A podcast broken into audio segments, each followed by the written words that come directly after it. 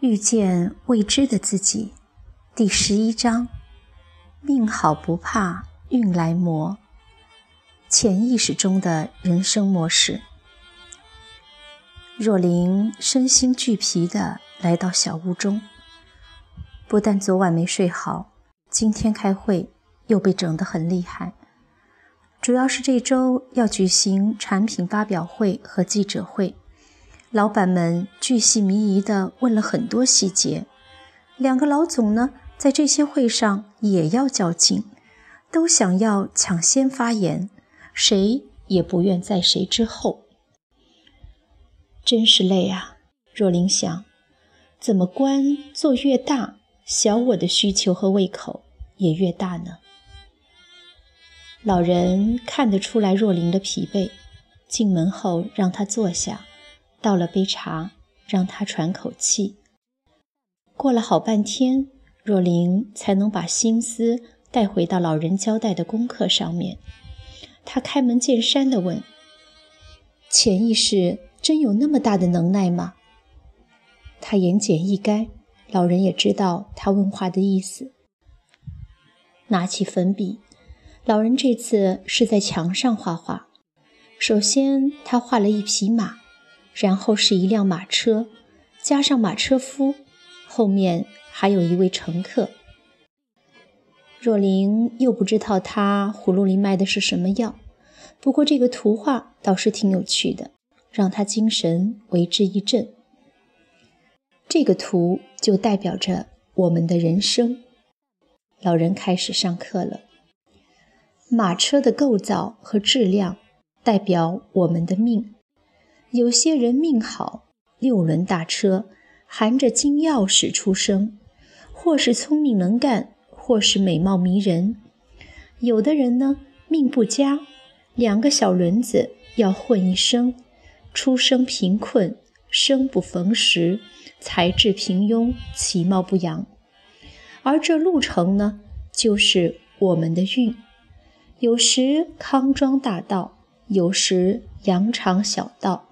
而所谓命好不怕运来磨，马车大的时候走险坡也不觉得摇晃。老人讲的摇头晃脑，有点江湖术士的味道，逗得若琳笑了起来。这部马车的前进是要靠这匹马。老人继续说故事，而且你问这匹马。你有没有权利决定怎么行进呢？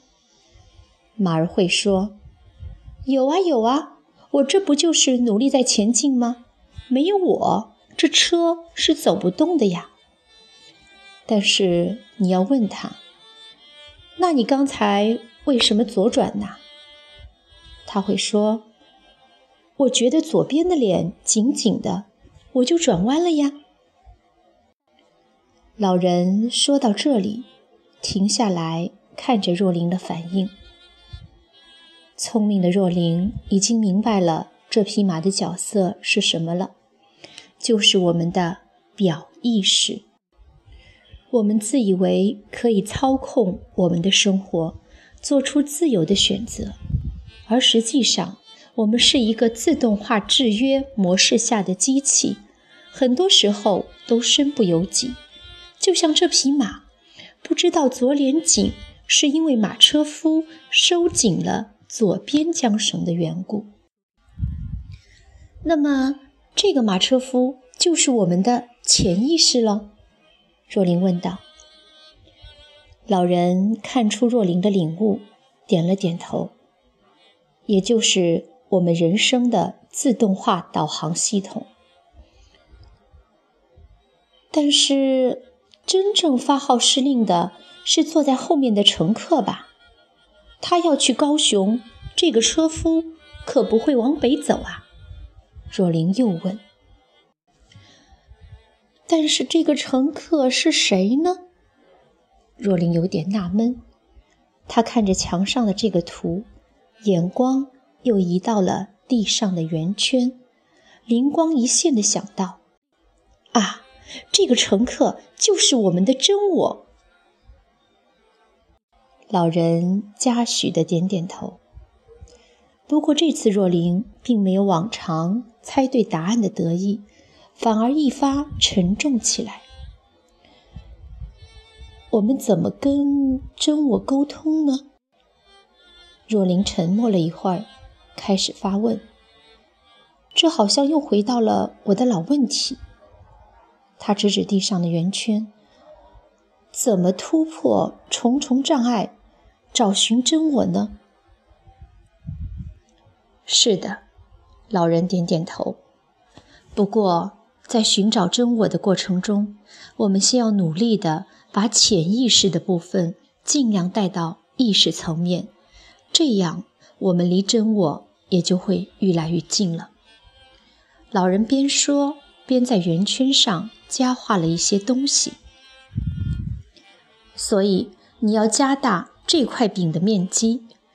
老人指着图中百分之五意识的部分，先去潜意识里面探寻你那个被写好的自动化程序是什么，把它带到意识层面来，让意识之光为你破解生命中对你已经没有用处的一些人生模式。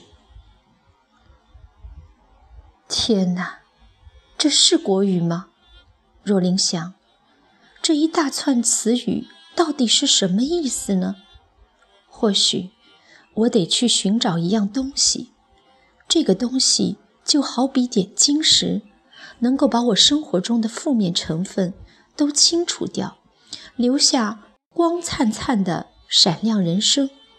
既然有这样好的东西，为什么一开始就不把人生设计得好一点呢？我从小到大所受的苦，到底有什么意义呢？是谁在掌控着这一切呢？若琳觉得自己的思绪又像毛线球了，她决定从一个最基本的问题着手：这个自动化程序。还有你所说的人生模式，是谁帮我们写好、定好的呢？这个问题也真的是大问题哦。老人认真的思索表达的方法，你可以说是我们人一生下来就会有一定的一些性格倾向，像外向、内向、悲观、乐观等等。然后，我们后天的环境，像家庭、学校、社会、朋友等等，都会帮助我们在童年的时候定好一些游戏规则，让我们创造了种种的价值和信念。我给你举个例子吧。有一个父亲，抛弃了老婆和三个儿子，完全弃他们于不顾。老大长大以后，成为一个很好、很负责任的父亲，因为他潜意识的信念是：我不可以像我父亲一样伤害家人。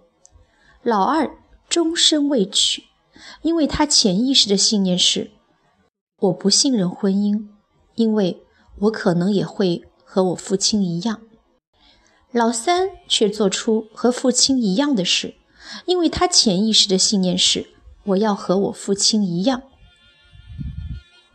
老人看看若琳，他仍陷入深沉的思考中，于是用那粉笔在墙上写了一个公式：性格倾向乘以外在的环境乘以各种教育乘以生活事件乘以。前世业力，如果你信这部分的话，这些相乘等于人生模式。你看清楚哦，是乘号而不是加号，所以变数很多，特别复杂。老人又加了一句：“若灵似懂非懂，但他还是提出了很实际的问题。”那我们怎么样可以知道自己的潜意识里面到底有什么样的模式在以自动化程序的形式运作呢？找到了以后，又怎么除去那些不好的呢？很好的问题，老人满意的说：“潜意识里的东西会利用很多的方式与我们沟通，就看你能不能警觉到，并且理解它。这就是你这周的回家功课。”若琳一愣，一脸无奈的表情。然后我会慢慢的告诉你，怎么样去应付我们种种潜藏的人生模式。老人眨眨眼。你上周其他的功课呢？嗯，电影看了，书买了也没看，就是电影看不太懂。没关系，我让你查的资料和电影里面的一些内容，我们以后都会用到。你到时候可以再去看一次。我也不指望你一次就看懂。老人微笑，然后就低头不语了。若琳知道访谈的时间结束了。是的，就像我自己的人生，也不是一下就能够读懂，慢慢来吧。只要有信心，我一定能够读懂我自己。